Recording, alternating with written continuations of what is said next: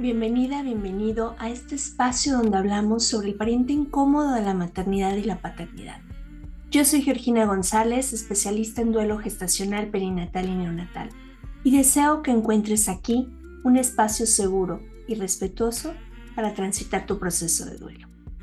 Pues estamos retomando actividades, nuestro primer episodio de este 2023, y antes de cualquier cosa, quiero desearte muchas bendiciones en este año que estamos iniciando.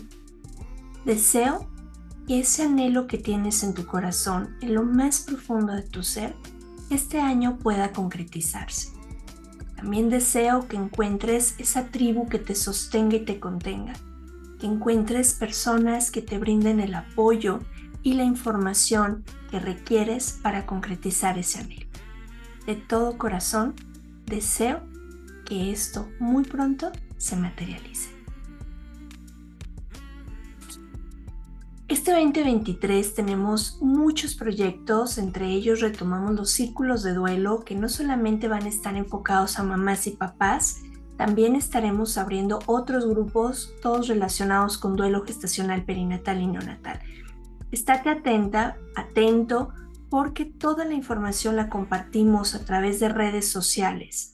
Así es que si aún no te suscribes, si aún no le das like, si aún no formas parte de esta comunidad, te invito a que nos califiques en el podcast, en las diferentes aplicaciones, nos dejes comentarios en redes sociales. Me encuentras como arroba duelo-respetado-podcast y que también puedas compartir esta información porque seguramente alguien cercano a ti le va a ser de muchísima utilidad.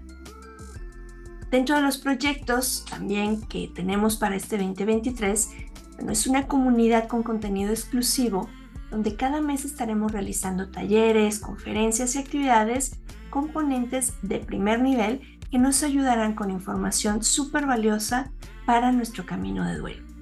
Toda la información, nuevamente te lo repito, estará próximamente disponible a través de las redes sociales para que conozcas cómo será el mecanismo a trabajar durante esta comunidad y cómo podrás formar parte de ella.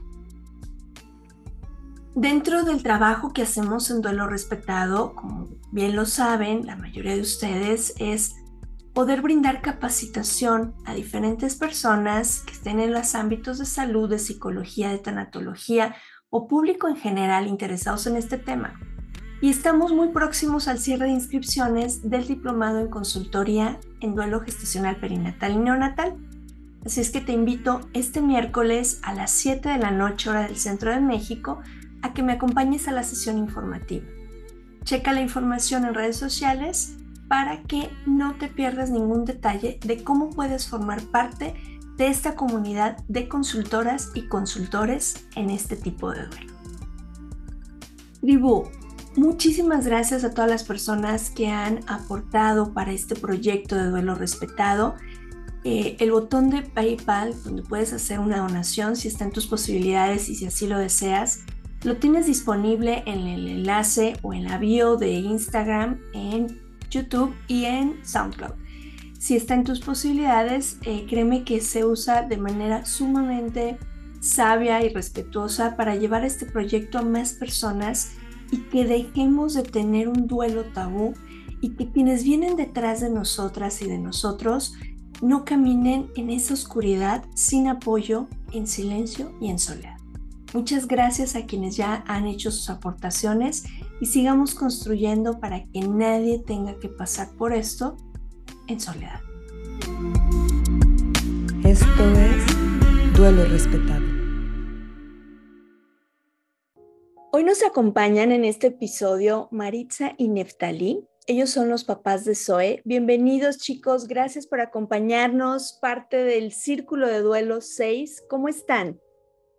Hola. Hola, Geo, buenas noches. Muchísimas gracias por estar aquí, qué emoción verles. Y bueno, vamos entrando al tema, cuéntenos, ¿cuál es su historia en este camino de duelo? Platíquenos. Bueno, a nosotros, nuestra princesa Zoe nació un 11 de noviembre del año 2020. No, eh, Eh, bueno, al, parecer, eh, pues, nuestra hija, en todo el proceso que, tuvimos con ella, nunca mostró ningún tipo de, de problema ante los ojos de, de los mismos doctores. Se le llevó al pediatra las veces que, que, fueron requeridas y nunca nos mostraron algún tipo de, de, de alerta, ¿no? De que la niña estaba mal. Eh, hasta el 7 de, de, diciembre se les lleva eh, con, un, con un pediatra. Con su pediatra. Y yo la llevé porque desde que nació tenía el el lagrimal tapado. Entonces se le juntaban muchas lagañitas y tenía que estarse limpiando y así. Pero ese día yo la vi, yo le vi el ojito ya muy hinchado y como que la medicina pues no, no le hacía como que mucho. Entonces yo la llevé al pediatra y me dijo, sí, está bien, trae a la niña, ya llegamos. Y no, pues la revisó y me dijo, la niña está muy bien, ha ganado mucho peso. Nada más que pues hay que seguir dándole medicina y masajitos al lagrimal, pero pues todo bien. Pero ese día él le detectó que tenía un soplo en el corazón. Pero me dijo que ella se veía bien, que la teníamos que llevar a un cardiólogo. Y pues, pues todo normal. La niña igual se veía pues súper normal. Pero mm, hicimos la cita, cosa que pues ya la niña no, no alcanzó a llegar a la cita con el cardiólogo porque pues 27, de diciembre, ese día ya despertó muy, muy hinchada del cuerpo. Y pues, a mí se me hizo muy raro, yo pensé que le estaba haciendo alergia a algo, le había picado pues un mosquito, no, no sé, yo, yo pensé algo así. Y pues nos la llevamos al pediatra, cosa que pues en cuanto entramos mm, metieron a la niña a urgencias, nos dijeron que ella venía muy mal, que estaba hinchada pues porque ya no le estaba pasando oxígeno al cuerpo. Y pues la tuvieron que entubar inmediatamente para que pudiera pues respirar. Este, fue muy difícil como el, es, esa noticia, porque pues yo camino al hospital iba le y le iba dando de comer. Entonces, pues fue como un shock de, de cómo, ¿cómo que dices eso? La niña venía comiendo pues súper bien y dormida, bien tranquila se veía muy hinchada, pero ella muy, muy tranquila. Y ella estuvo cinco días entubada. De ese hospital la tuvimos que este, trasladar a otro hospital, que fue al Civil Viejo. Y estuvo cinco días entubada, pero pues su corazoncito ya no aguantó mucho. Ya le detectaron que tenía el ventrículo izquierdo hipoplástico, no tenía venas pulmonares en el corazón. Y pues en general eso fue lo que le detectaron, pero después fueron como cositas las que fueron saliendo. Y pues al final pues su sangre se hizo como muy ácida, le dejaron de funcionar sus riñones y pues su corazoncito ya no aguantó y pues se tuvo que ir al cielo. Así es, chicos. Eh, eh, de pronto asumimos que hay cosas ya por hechos, ¿no? Que cuando tenemos a nuestros hijos en, el en los brazos, porque ya salieron de nuestro vientre, entonces ya cuando la vida sigue siendo frágil y esto es la vida, al final nadie tenemos la garantía de, ¿no? Desde su perspectiva en, este camino, en este proceso, eh, en este primer año tan intenso que ha sido para ustedes, ¿cuál consideran que ha sido el mayor reto dentro de este camino, chicos? El principal reto, bueno, de parte para mí es, adaptarse a la sociedad. Eh, es muy difícil seguir con pues seguir con tu vida después de lo, de lo vivido. Sí. Porque pues después de eso acudimos a terapia con una persona ahí del hospital que nos brindó su ayuda y realmente se me quedó muy grabado el que nos haya dicho que ustedes han vivido el peor duelo que pues que, que existe, ¿no? Uno de los peores, que es perder a, a, un hijo.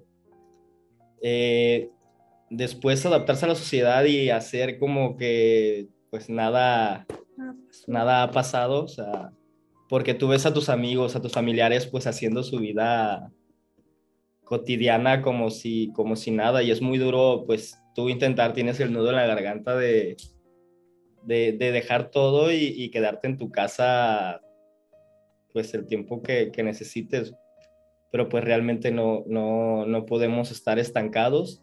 Eh, gracias a, a, Maritza buscamos ayuda, eh, buscamos eh, pues la forma de salir de, de, este hoyo, porque así lo vimos nosotros, fue un hoyo en donde, en donde realmente no supimos pues en qué momento caímos.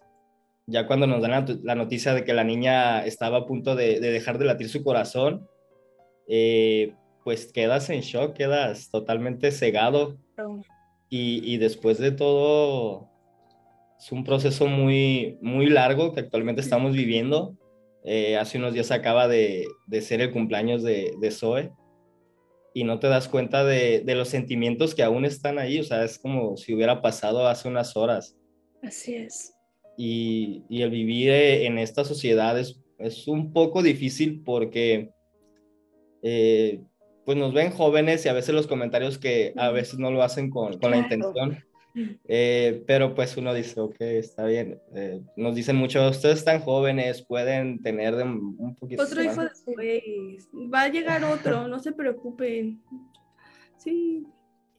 Pues, o sea, sí, a lo mejor sí, pero eso no quiere decir pues que reemplace ya a mí. Claro no, no va a reemplazar el hecho de que pues ella estuvo aquí, que vivió con nosotros un mes y medio, pero que estuvo aquí presente, que nos dejó recuerdos, pues nos dejó un mensaje muy importante que, que fue el amor. Exacto. Finalmente, me cuesta todavía comprender ese tipo de comentarios. Sé que, y lo tengo muy claro, que son desde una intención amorosa, cómo nos aligeran, ¿no? El dolor. Eh, estoy segura que no lo hace la mayoría, como con el afán de lastimarnos, pero, pero se clavan, ¿no? En episodios anteriores un papá compartía, se clavan como dagas estos comentarios, o sea, es poner ese dedo en la herida y apenas lo veo como cuando están los boxeadores en el ring y apenas están queriendo levantar y llega el, golpe, ¿no? Eh, eh, como sociedad creo que nos hace falta demasiado y justamente yo quiero preguntarles, chicos, ¿por qué consideran que es importante que se trabaje como sociedad en la empatía en estos casos? Porque a veces incluso eh, nos han compartido en redes es que georromantizas demasiado estos temas. Y quienes lo vivimos de este lado decimos, no, esto no es romantizar, pero absolutamente nada. Es, es una herida al rojo vivo. Sí. ¿Qué, les compartirían ustedes? ¿Qué, ¿Qué, consideran que como sociedad es importante que podamos pues ir concientizando e irnos creando esta sensibilidad para poder realmente apoyar a estas mamás y a estos papás que, como bien decías, Natalie, de pronto cree, la gente que pasa el tiempo y entonces ya no nos duele. Pero se siente las fechas, acuérdense, es algo que revisamos mucho en el grupo de apoyo. Las fechas nos mueven, nos conmueven y nos remueven y nos sentimos como el primer día. Exactamente bien lo dijiste, Neftalí, como si fuera hace unas horas. ¿Qué compartirían ustedes con personas que a lo mejor no han pasado por esto, pero que no les quita que puedan ser sensibles al tema? Creo que lo que más falta en la gente es empatía. Empatía en alguien que acaba de vivir algo. O sea, muchas veces, muchas veces la gente no, no te entiende porque no han pasado por algo similar y aunque pasaran por algo similar o lo mismo, pues no, no van a sentir ni van a entender cómo te sientes. Pero el hecho de empatizar con alguien que está sintiendo un dolor, siento que es algo que falta, que, que haría toda la diferencia al hecho de, de que tú dices de las personas que dicen, ay, romantizan esto, pero pues no, no. A veces también uno, pues desgraciadamente aprende cosas hasta que te pasan. O algo que yo me di cuenta mucho es que antes de vivir esto, uno no sabe cómo tratar a la gente claro. cuando están sintiendo un dolor. O sea, a veces también no sabes, pues sí, cómo tratarlo, cómo dirigirte con él, porque no, o sea, cualquier comentario, en ese momento cualquier comentario hacia nosotros era así como de, oh, o sea, eran de un, ay, ánimo, no pasa nada, era así de, hoy no manches, ¿cómo? O sea, ¿cómo? Pero es eso, o sea, uno no sabe cómo tratar a la gente cuando, cuando trae, pues cuando estás sintiendo un dolor tan grande. Y yo lo que he aprendido es que más que las palabras sirven el estar ahí, el no juzgar, el no querer tener un comentario para todo o un consejo para todo. Exacto. El estar, el hecho de estar, de que una persona te escuche, de que una persona esté ahí, si tú quieres platicarle cualquier cosa, oye, me siento triste, oye, me siento feliz, oye, no sé, pero que alguien esté ahí, es, pues es muy bonito, porque sientes que al menos alguien no te entiende, pero está ahí. Siento que eso es lo que nos falta y que le falta también a la, a la sociedad. Nos, nos da miedo, ¿no? Ver el dolor ajeno. Sí. Sí. Y creo que algo que compartimos mucho en la tribu es ser esa oreja grande. O sea, quizá yo no sé lo que, lo que exactamente estás sintiendo ni cuánto te duele, pero sí puedo ser esa oreja grande. Y, y rescato esto que compartías, Marisa. No siempre hay un consejo. No siempre hay palabras. O sea, no es obligación porque la verdad es que en ocasiones en los funerales o, en estos momentos en los hospitales, la gente nos sentimos obligadas a, decirte una palabra bonita, una palabra de consuelo que te saque de ese dolor, pero es que no lo hay. No. ¿Qué, realmente nos puede dar consuelo? Nuestros hijos y ya no están físicamente. Entonces, eh, eh, ¿qué palabra sería la adecuada? Es muy conflictivo, ¿no? Esto porque, insisto, lo que a alguien le puede generar una paz maravillosa a otra persona puede ser un dolor tremendo tus palabras. Entonces, es, muy ambivalente eh, el tipo de, de consuelo que queremos brindar, pero la presencia, el estar ahí, el no sé qué hacer, pero te paso una caja de pañuelos desechables, el échale, échale, yo te voy a escuchar sin juicios. Qué importante. ¿Ustedes se toparon con este tema de los juicios? Sí. sí. Sí. Y más en la misa. O sea, fue en la misa, pues sí, la niña estaba ahí presente en la misa. Y sí hubo muchos comentarios, mucha gente, pues sí, juiciosa, de, ay, no, es que a lo mejor pudieron haber hecho otra cosa. Ay, sí, típico. La hubieran llevado a tal hospital. No se preocupen, no se preocupen, va a venir otro hijo. O el, ay, ya, ya no estés llorando, ya está en un mejor lugar, ya no llores. Claro. Y que, que si lo vemos fríamente, en ese momento creo que la consigna es, ¿en qué mejor lugar que en mis brazos? Claro. Y es, eh, no, bueno, el grado de imprudencia, o sea, en la misa. Sí.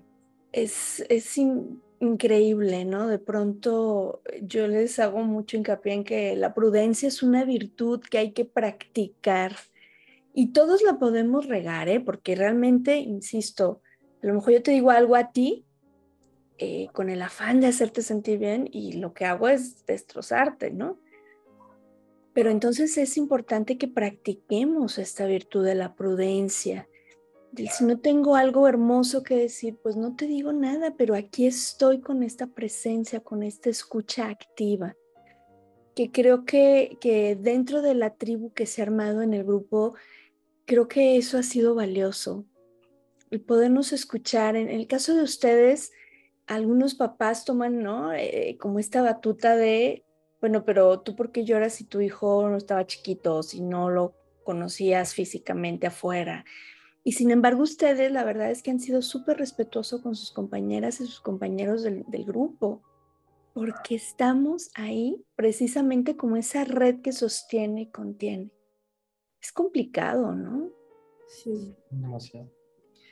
Sí, es muy complicado pero creo que el grupo también llegó en un momento en el que necesitábamos algo. Ese apoyo. algo, sí.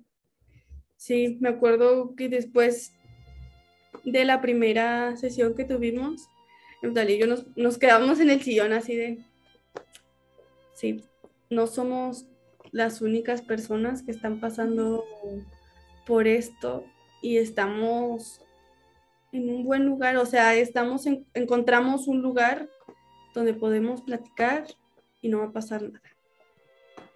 Y además hizo un grupo súper lindo. E, e, el grupo se, se, compaginaron, porque incluso no sé si recuerdan esa sesión donde, donde estuvimos riendo.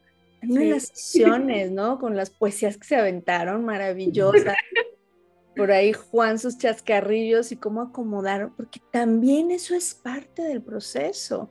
A veces, hablando de los juicios, ¿no? A veces también te juzgan por eso, porque estás disfrutando la vida, porque continúas con tu vida y también vienen los juicios. Y es, es difícil, es difícil eh, intentar darle gusto a las personas. Creo que en estos caminos no podemos caer en eso, ¿cierto? No, qué cansado así es. ¿Qué les dirían a las mamás, a los papás que están iniciando en un proceso de duelo por el fallecimiento de su hija o de su hijo? Primeramente, que no se guarden nada.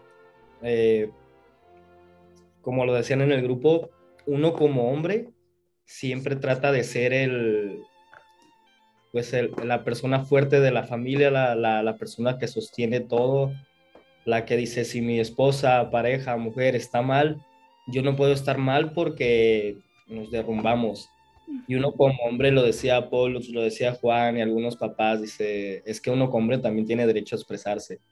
Yo en ese grupo aprendí mucho a, a, que el hombre llorara, porque yo, yo fui de las personas de, tengo que hacerme el fuerte para que ella no me vea mal y, salir todo adelante, pero es, es, agotante, es desgastante porque siempre vas a traer ese nudo en la garganta de, de, querer saltar el llanto y no poder hacerlo con amigos porque te juzgan.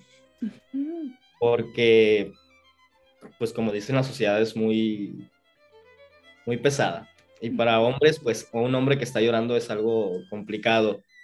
Yo le recomendaría a los papás que que se expresen con su pareja, que, que se tomen el tiempo de, de, hablar y de también de darse ese, ese, espacio porque es una parte importante donde tanto ella como yo pues vivimos eh, el duelo por nuestra hija, pero cada uno lo vive de manera diferente. Exacto. Y es, es hablar y, y, sacar todo, ¿no? Llorar hasta, hasta no poder, eh, pues hasta que se te sequen las lágrimas buscar ayuda y buscar a, una persona en el cual puedas apoyarte sin, sin como lo dicen, sin, sin, que te diga palabras, tú sabes que esa persona está ahí y te está, te está sosteniendo, te está ayudando a salir adelante sin decir o, o hacer algo. sabes que siempre va a estar ahí y pues básicamente es, es, sacar todo, no guardarlo, porque el guardártelo tarde o temprano vas a llegar a ese punto y, y explotas y pues no, no. Sí, no, no llegar a una situación en la que ya... Que no puedes más.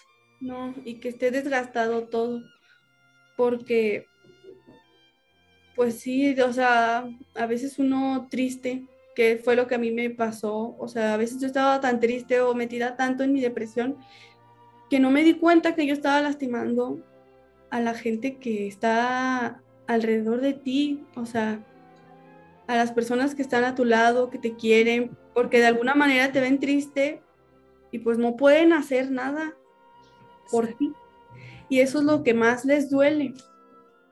Pero mi consejo sería que duela.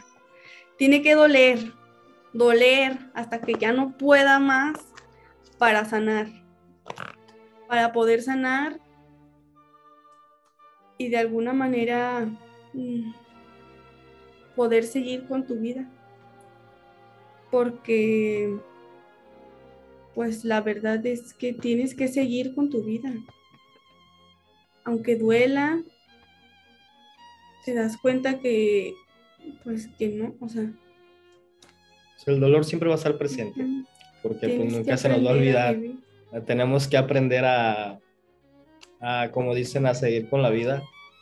Pero aprendimos también a verlo del lado, del lado bonito, de que nuestra, nuestra hija vino a nosotros y nos demostró que las familias eh, también se unen. Nos mostraron muchas personas que siempre van a estar ahí en las buenas y en las malas. Aunque hay otras personas también que se alejan y... Se tuvieron que ir, ni modo. Así es, así tocaba. Tomamos la experiencia, pues, tanto de la mala como de la, como de la buena manera. Mi familia se acercó mucho hacia mí, me ayudó mucho tanto también la familia de, de, Maritza, y te deja cosas buenas, aprendes a... El amor, aprendimos lo que fue el amor, valora, pero yo siento que aprendimos lo que es el amor de muchas maneras. Y una vez que conoces un amor infinito como el que te enseñan esos chiquitos bebés, ya, ya no hay, pues ya no hay comparación de nada. Siento que después de lo que ella nos enseñó, tenemos que de alguna manera pues, practicarlo. Creo que es la muestra más pura, ¿no? De amor incondicional. Sí. Más tangible también. Sí. Antes de cerrar, ahorita que les escuchaba, vienen fechas que, sabemos que son sensibles, vino su cumpleaños, viene el aniversario. Hay papás, hay mamás que están iniciando el camino y que creen que, que no van a salir adelante. Que, que no, que no, esto no se va nunca y no voy a volver a sonreír y no voy a volver a tener una ilusión y yo ya no quiero saber nada. En algún momento lo, experimentaron ustedes y, hoy están aquí dando su testimonio. Concretamente a estos papás, a estas mamás desesperanzados, ¿qué les compartirían?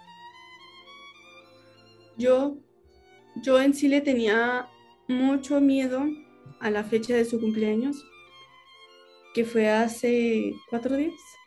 Hace cuatro días. Le tenía mucho miedo a esa fecha o sea, literal, yo un día antes me la pasé llorando porque decía, es que no quiero que sea mañana, no quiero que sea mañana. Por supuesto. No, no, no quiero, este, me la voy a pasar aquí acostada, triste. Yo le dije a todo el mundo, nadie me busque, yo no voy a estar. Sí, sí. Pero la verdad es que ese día, no, fue muy diferente.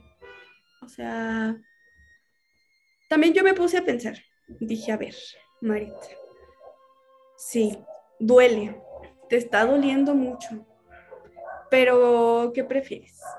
¿Recordar este día con amor, como te lo enseñó ella, o con dolor? dije, no, no.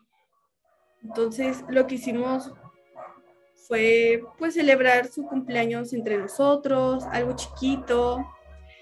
Y me di cuenta que es más el miedo que uno se genera a las fechas, que claro que duelen, duelen, y está bien, o sea, está bien, si quieres llorar, llora, si no quieres hacer nada, no hagas nada, si quieres, no sé, yo, yo decía, es que voy a parecer loca partiendo un pastel, yo, yo, yo sentía eso, pero ese día dije, no me importa, si es la manera en la que yo quiero recordar este día, lo, lo voy a hacer. En general, en pocas palabras, eh,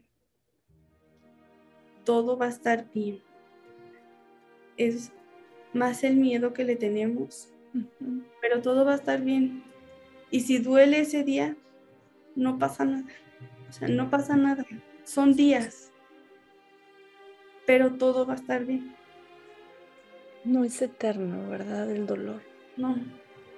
Y pues de alguna manera aprendes a vivir con el dolorcito que traes porque pues el hecho de estar, por ejemplo, en Navidad, sé que va a ser muy difícil.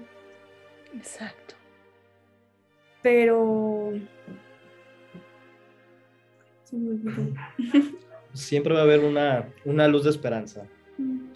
porque los primeros meses sí te sientes muy desesperado, pero conforme va pasando el tiempo, vas aprendiendo a tratar el, dolor y pues literalmente a sobrellevarlo. Si aunque te sientas desesperado, pues siempre va, va, a estar una persona o va a, ser, va, a haber una luz donde se encontrará esa tranquilidad y esa paz para poder seguir adelante ese rayito de esperanza que, que, también nos hace estar muy parados en la realidad, en el dolor. Claro, esto es lo que siento, no lo niego, pero también la esperanza de decir, va a pasar, va a pasar esto también. Y hoy lo vivo así, y hoy me duele, y hoy, hoy el mundo no tiene sentido, pero va a pasar esto. Creo que el miedo, el miedo a, como lo mencionabas, Marisa, el miedo a, no voy a poder con esto. O sea, esto lo estoy viendo mucho más grande y creo que me va a sobrepasar, porque parte de, de, los miedos que hay respecto a darnos permiso a sentir el duelo es que no voy a poder con esto. Y un día a la vez, un pasito a la vez, vamos construyendo. Chicos, gracias, gracias por abrir su corazón con mucho respeto para ustedes, para la historia de Zoe. Un abrazo muy, muy grande. Les abrazamos en estas fechas tan significativas, tan conmovedoras y removedoras. Gracias por estar aquí. Gracias, gracias a ti, porque dentro del círculo encontramos un apoyo, encontramos amigos, encontramos un lugar para expresar y platicar cómo nos sentimos sin miedo a que alguien te juzgue o te dé un, consejo. Esa libertad, ¿no? Sí, gracias a ti también por crear estos espacios para que uno pueda expresarse y contar su historia y de alguna manera que alguien se sienta pues escuchando nuestras palabras, alguien se sienta un poco, pues, no sé, mejor. Y acompañados. Acompañados. Finalmente el dolor compartido, pues es menos intenso. Y a veces este episodio, el escuchar a otras personas que lo han transitado, el saber que en algún punto vuelve a salir el sol, da ese rayo de esperanza del que nadie nos habla a mí hace 13 años y cacho, qué esperanzas que alguien hablara de este tema, qué esperanzas que alguien eh, dijera, oye, yo lo pasé y se siente tremendo, pero vas a salir. Sí. Creo que eso es importante y se los agradezco porque son parte de todo esto, chicos.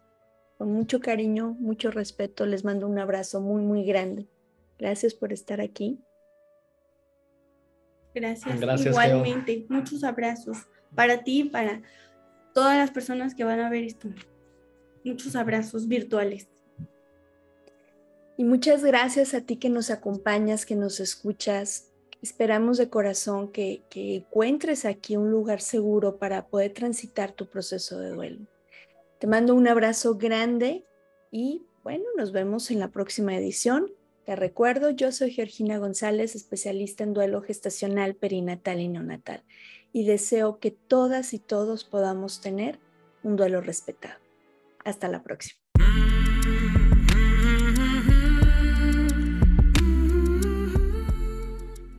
Este programa es producido por Georgina González y Carla Rodríguez y narrado por mí, Georgina González. Recuerda seguirnos en redes sociales como Duelo Respetado.